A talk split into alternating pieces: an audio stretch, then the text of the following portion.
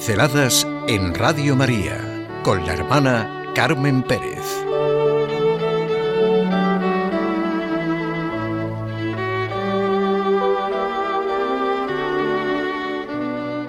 Un cambio de vida, principio de cambio del mundo. Hablando con un amigo, y también he ido leyendo artículos y oyendo entrevistas, y somos muchos los que estamos pensando que nos estamos quedando sin rumbo. Es evidente la enorme preocupación de muchísimos padres por la situación con la que sus hijos se enfrentan.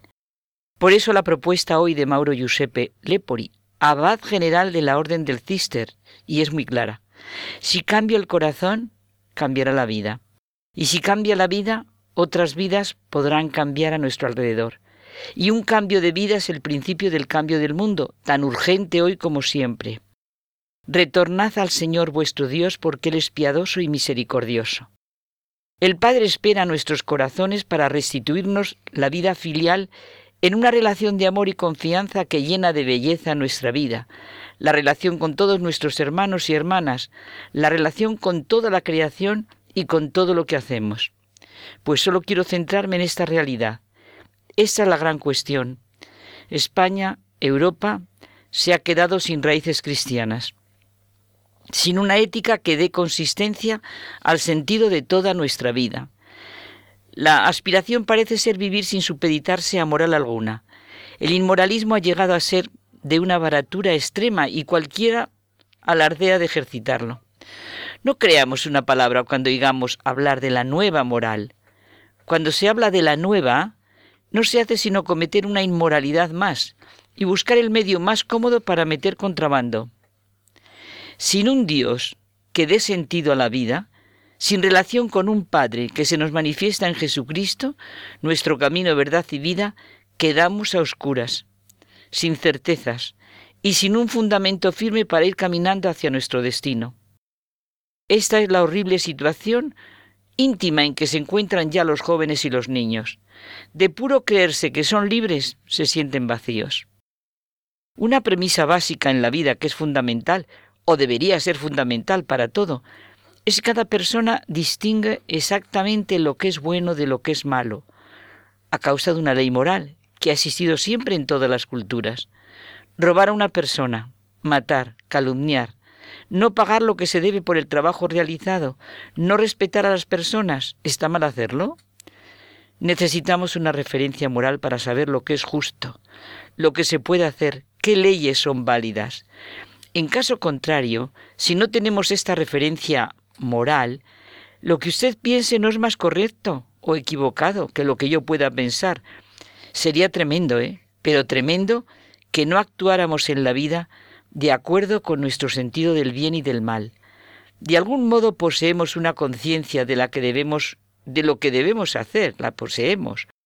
Cuando no hacemos lo que debemos o lo hacemos mal, algo en nuestro interior, que llamamos conciencia, nos provoca un sentimiento de culpa. Nuestra conciencia influye en las decisiones que tomamos a lo largo del día.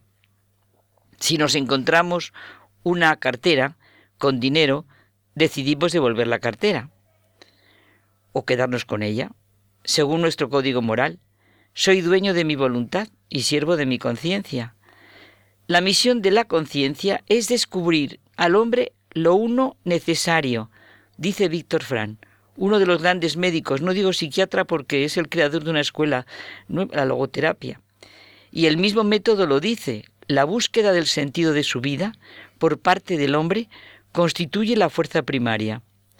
Necesitamos vivir de lo que da sentido a la vida. Por eso la misión de la conciencia es, como dice, descubrir lo uno necesario. Soy dueño de mi voluntad y siervo de mi conciencia, pero ¿No se está perdiendo la conciencia y por eso no hay sentido moral? Y yo me pregunto, ¿es posible una ley moral universal sin un creador? ¿No está aquí la raíz del problema? ¿Es posible hablar de algún tipo de moral sin una clave de referencia? El papel de la ciencia es un papel importantísimo, de total responsabilidad del hombre. Experimentar, observar e informar de cómo se comportan las cosas y cómo reaccionan. Pero la razón de por qué las cosas están donde están y de si hay algo detrás de todo lo que observamos, desde la ciencia no es cuestión científica. La pregunta de si existe una inteligencia por encima del universo no puede ser contestada mediante el método científico. De la misma manera no podemos esperar desde la ciencia las preguntas que conciernen a la existencia de la ley moral. Todos los seres humanos sentimos la necesidad de la existencia de la ley moral. Admiramos la generosidad, la honradez. El egoísmo nunca ha sido admirado. Con la mentira no se llega a ninguna parte. No es posible vivir sin la verdad. Cuando juzgamos que las ideas morales de tal nación son mejores que las de tal otra, estamos diciendo que una se ajusta más a lo que debe ser que la otra. En el fondo, cuando comparamos, lo hacemos desde lo que llamamos una moral auténtica. Nos estamos quedando sin sentido moral porque nos estamos apartando de Dios y de un Dios personal que conduce al hombre y le ha enseñado a decir Padre nuestro. Volvemos al comienzo y con el abad general del Cister nos recordamos, si cambia el corazón, cambiará la vida, y si cambia la vida, otras vidas podrán cambiar a nuestro alrededor. Y un cambio de vida es el principio del cambio del mundo, tan urgente hoy como siempre. Retornad al Señor vuestro Dios, porque Él es piadoso y misericordioso. El Padre espera nuestros corazones para restituirnos la vida filial en una relación de amor y confianza que llena de belleza nuestra vida, la relación con todos nuestros hermanos y hermanas, la relación con toda la creación y con todo lo que hacemos. Vivamos a la luz de un Dios que es Padre y nos ama.